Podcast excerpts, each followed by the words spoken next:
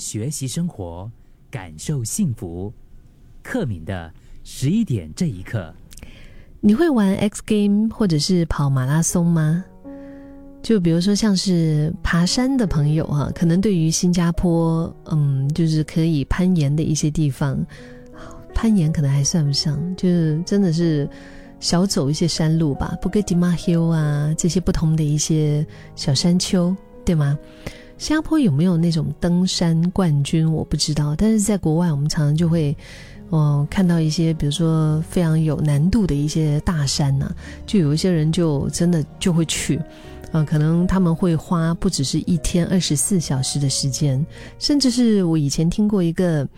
香港的有一个，就是有一个人叫黄浩聪，他是不眠不休，一直跑跑跑跑跑跑跑跑跑跑完了麦理浩径，然后卫奕信径，还有这个港岛径和凤凰径，就是香港那几个地方啊，他是用四十六个小时五十五分钟完成了超过两百九十八公里的山路，他是成为了史上首位的，就是在香港啊两天内完成四径的选手。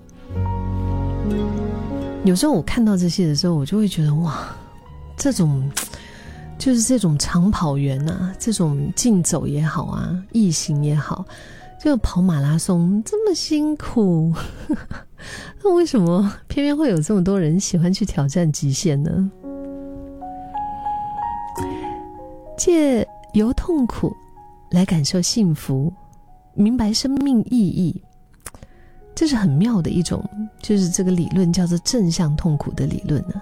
意思就是，比如说，呃，专登参与一些为身体或者是感官带来痛苦的行为。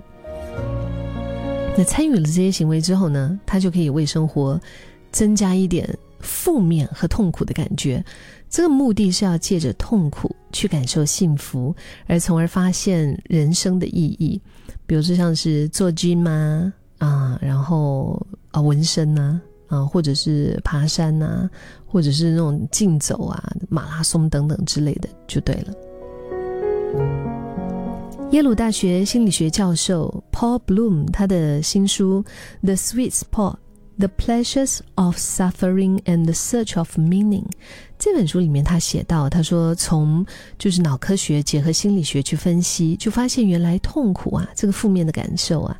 居然是构成幸福的一个重要的元素，就是一味快乐和活在虚幻当中，会不知道何谓生命的意义。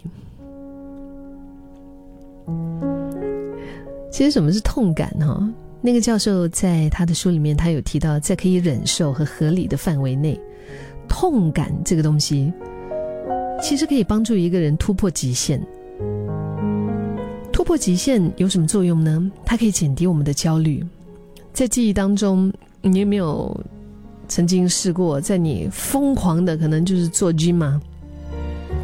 嗯，在健身房或者举重啊之后，你就忘记了失恋的伤，你把那个痛、那个汗水、那个泪水啊，你就是把它挥挥发在健身房里面，或者是在不断跑步。在爬山的过程当中，你享受既痛苦又快乐的百感交杂，透过一种痛来唤醒你的身体，来存活当下。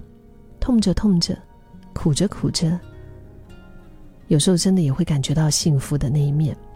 而在释放过后呢，就可以让人学会感恩，就是在焦虑、失去还有受苦，所谓的 suffering 过后啊。我们会记得什么才是真正的美好的生活？这就是所谓的正向痛苦。你想啊，如果是你 做学生，你年年都考第一，或者你就是一个富二代，你衣来伸手饭来张口，你什么都不缺，你怎么知道人间疾苦呢？对不对？与其自怨自艾，不如好好的生活。